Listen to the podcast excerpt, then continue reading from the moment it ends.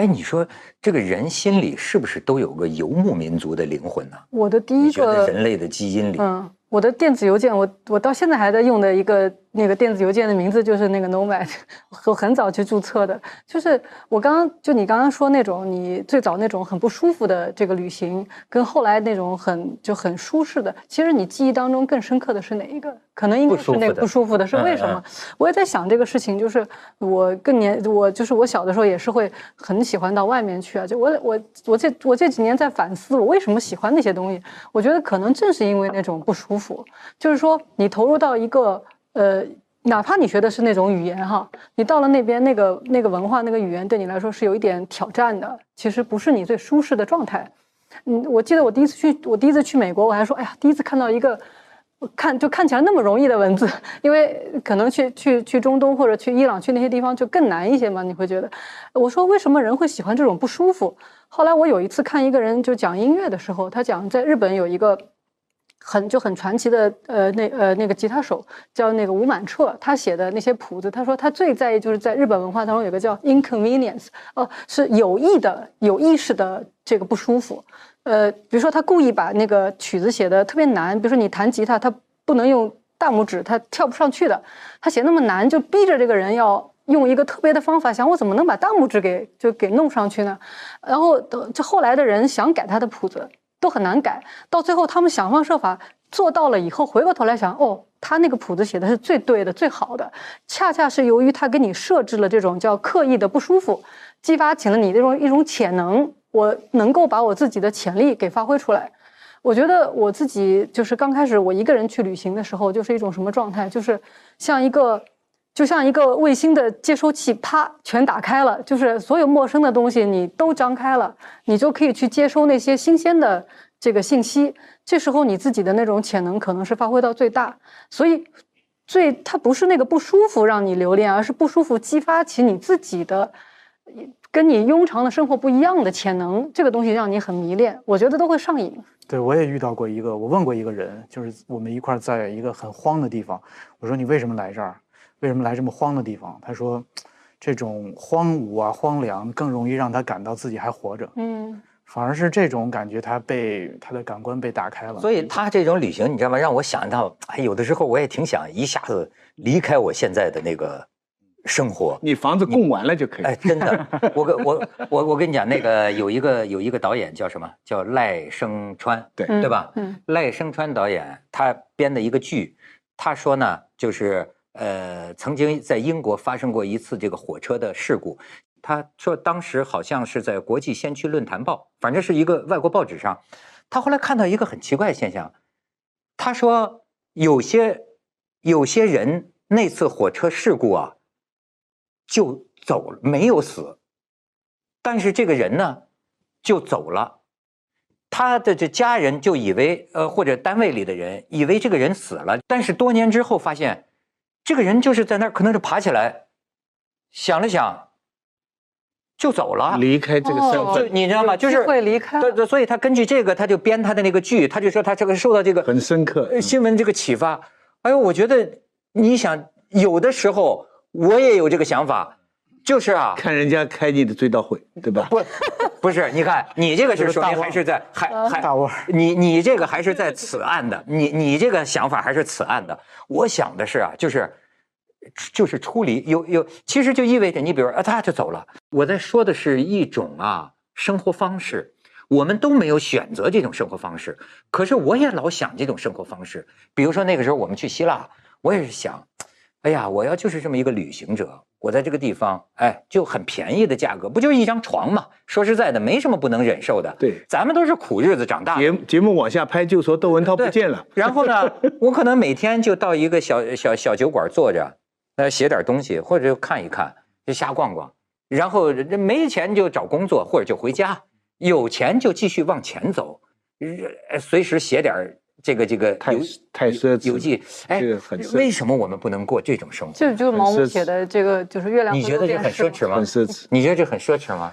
嗯，我觉得挺挺难的吧。倒不是说钱的问题，我觉得这种在这个过程中寻找意义吧。我觉得其实意意义要明确。如果只是单纯的游荡的话，我觉得可能很快就会受不了，很快就会忘了这件事儿到底是为什么在做。所以你刚才说那个游牧，我倒想就是，其实游牧民族，我在游牧民族身上学到很多东西，因为哎我就写这个写这本书去了很多这个中亚，他们都是游牧民族嘛。就是我发现游牧民族，他们一方面是在移动，但他们的移动是其实是有有方向也有目的的。对，比如从，对，从夏牧场到冬牧场这条路，或者是从冬牧场到夏牧场。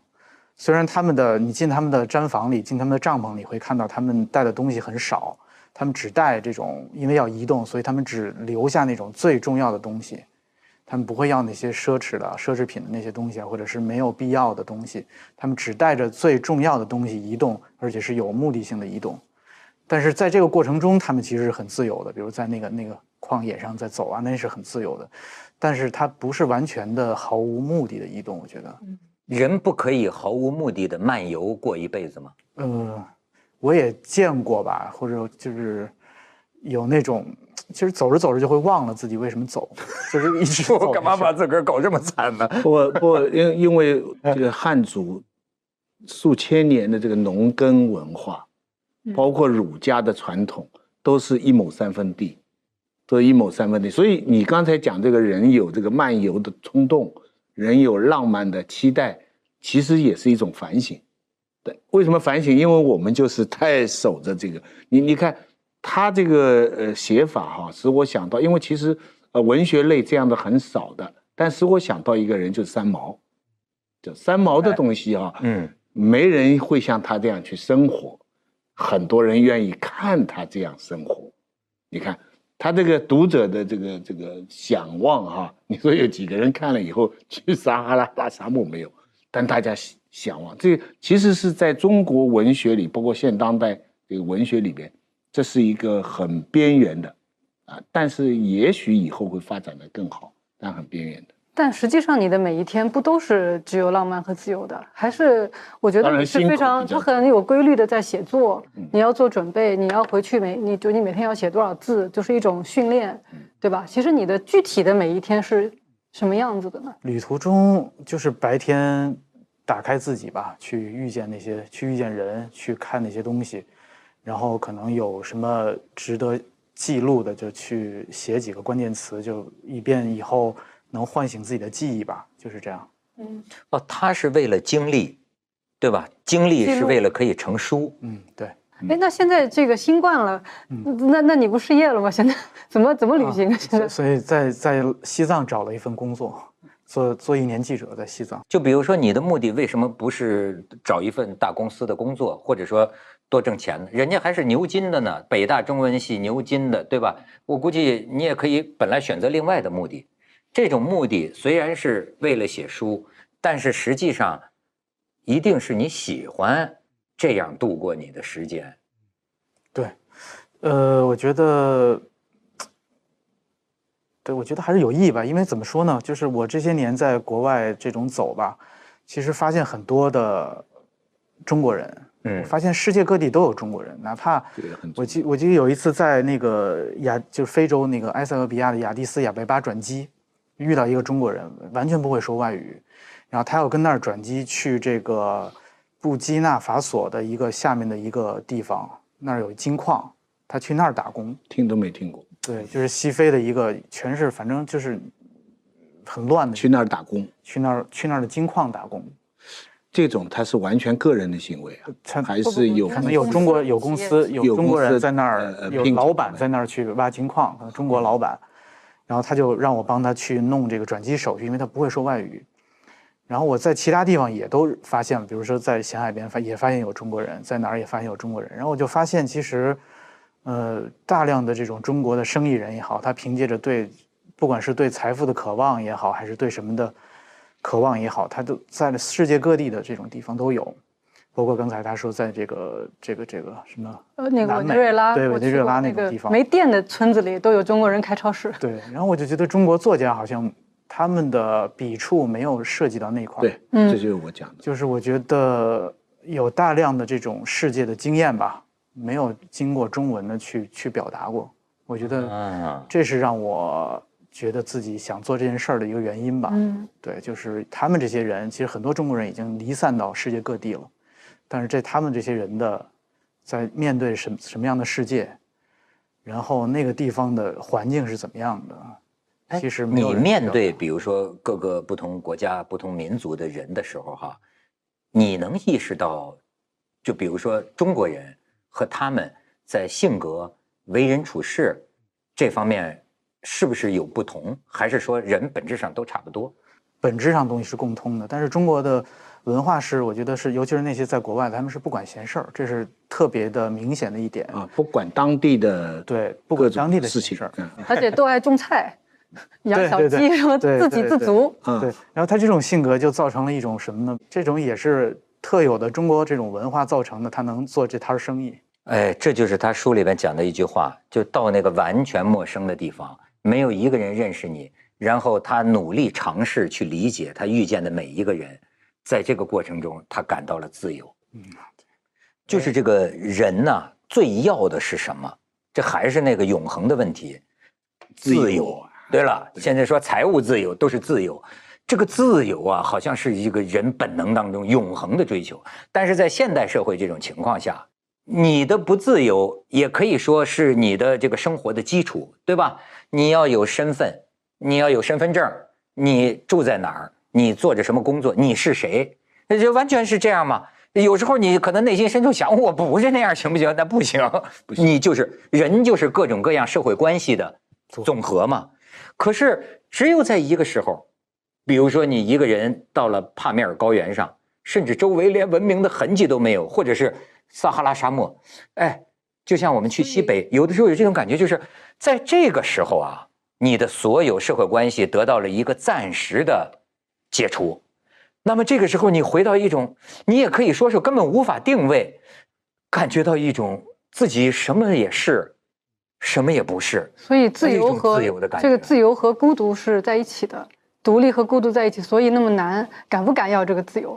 是不是？它一定是你一个人旅行，一个人选择一种生活方式，所以这个自由就是要和所谓的你挣脱了所有的关系的独立和孤独是在一起。对，我觉得，所以就是为什么要区分旅行跟旅游？我觉得旅游也很好，其实每个人都需要旅游，跟着家人、跟着朋友一起。但在那个过程中，你就是一个，你们在那儿还是聊着母语，还是在说着家里那些事儿，就是你们自己就是一个小宇宙，所以嗯当地人也不会跟你们发生过多的接触。我觉得这种其实也挺好，因为也人也需要放松，去需要什么，但是。可能旅行可能就是更多的是一个人，然后那种孤独的状态激发你去体验，去接触当地。对，但是我觉得，就是我真正感兴趣的，还是他独自在旅途上的这种内心感受。你的结果呢，是为了写这么一本书，但是你这本书呢，就唤起了我觉得人到底应该 怎么过这一辈子的很多感受。有那样一些瞬间，这辈子没白活。就是有那么一个瞬间呢，我们只能暂时性的离开一下，就是脱离了所有的社会关系。当你脱离了所有的身份的时候，你一个人独对完全的陌生，那就像是一个宇航员失踪在宇宙当中。我觉得这种感觉人应该有，一辈子应该有。我觉得会有吧。为什么？我觉得，比如你刚才跟徐徐老师说，你们虽然也有那样的向往，也有过那样的向往，但没有选择那样的生活。我觉得一个很大的原因是，那个时候中国的社会是在不断的发展的，机会太多了，不管是不管是各种各样的给你提供的机会，其实，呃，我觉得很自然你会被这些机会所带走吧。但是现在就是也有很很多很各种各样的机会，但是，呃，它会变得更加的怎么说呢？嗯，多元，哎，然后你的选择也可以更更加多元，不一定非往一条路上，就同样的这种这种道路，大家都选择同样的道路，可能现在这种发展也变得更加多元。多元里边最少有这么两种情况，一种就是像文涛刚才讲的，你每一步大部分走的是有目的的，但是有时候会飘出来，哎，啊，停留在一种好像无功利无目的的状态，很陶醉的。还有一种是每一步都走得很有目的的，但回头一想，整个人生是没有目的的，郁达夫的一篇文章，人生是一个人在途上。对，这个标题就是 就是一种世界观，一个人在途上，尤其是到了某一个年纪，那天我听我周围几个朋友在就在聊天的，就到了某一个年纪的时候，聊的都是什么？说的事儿都是有的出家了，有的出走了，有的出轨了，就都是在出。呃，当你这个年纪出离嘛就要出离，出离嘛，其实呢，就是过去咱们觉得好像这个出离啊是一种很消极的。我觉得子超刚才讲的挺有道理的。咱们那个时候真的是就是说，呃，求生存是太基本的了，而且真是，那你有一个机会，哪能不牢牢这个抓住呢？其实现在也是，一方面竞争激烈了。好多事儿，比如说，呃，你呃想找一个大公司的工作，或者大学生这么多，你找一份这个成功学所谓那种认为共同成功的那种工作，本身竞争也激烈，本身也很难找。但是在这种形势之下呢，恰好就出现了这么一个问题，一个选择之问，就是说，在基本温饱谁也饿不着肚子的这种情况下，是不是还一定是追求那个？呃，出人头地，大富大贵，也许在这个时候来说，可以选择往世界的边缘走一走。继，我喜欢看你继续旅行下去，继续写下去。谢谢，谢谢，谢谢。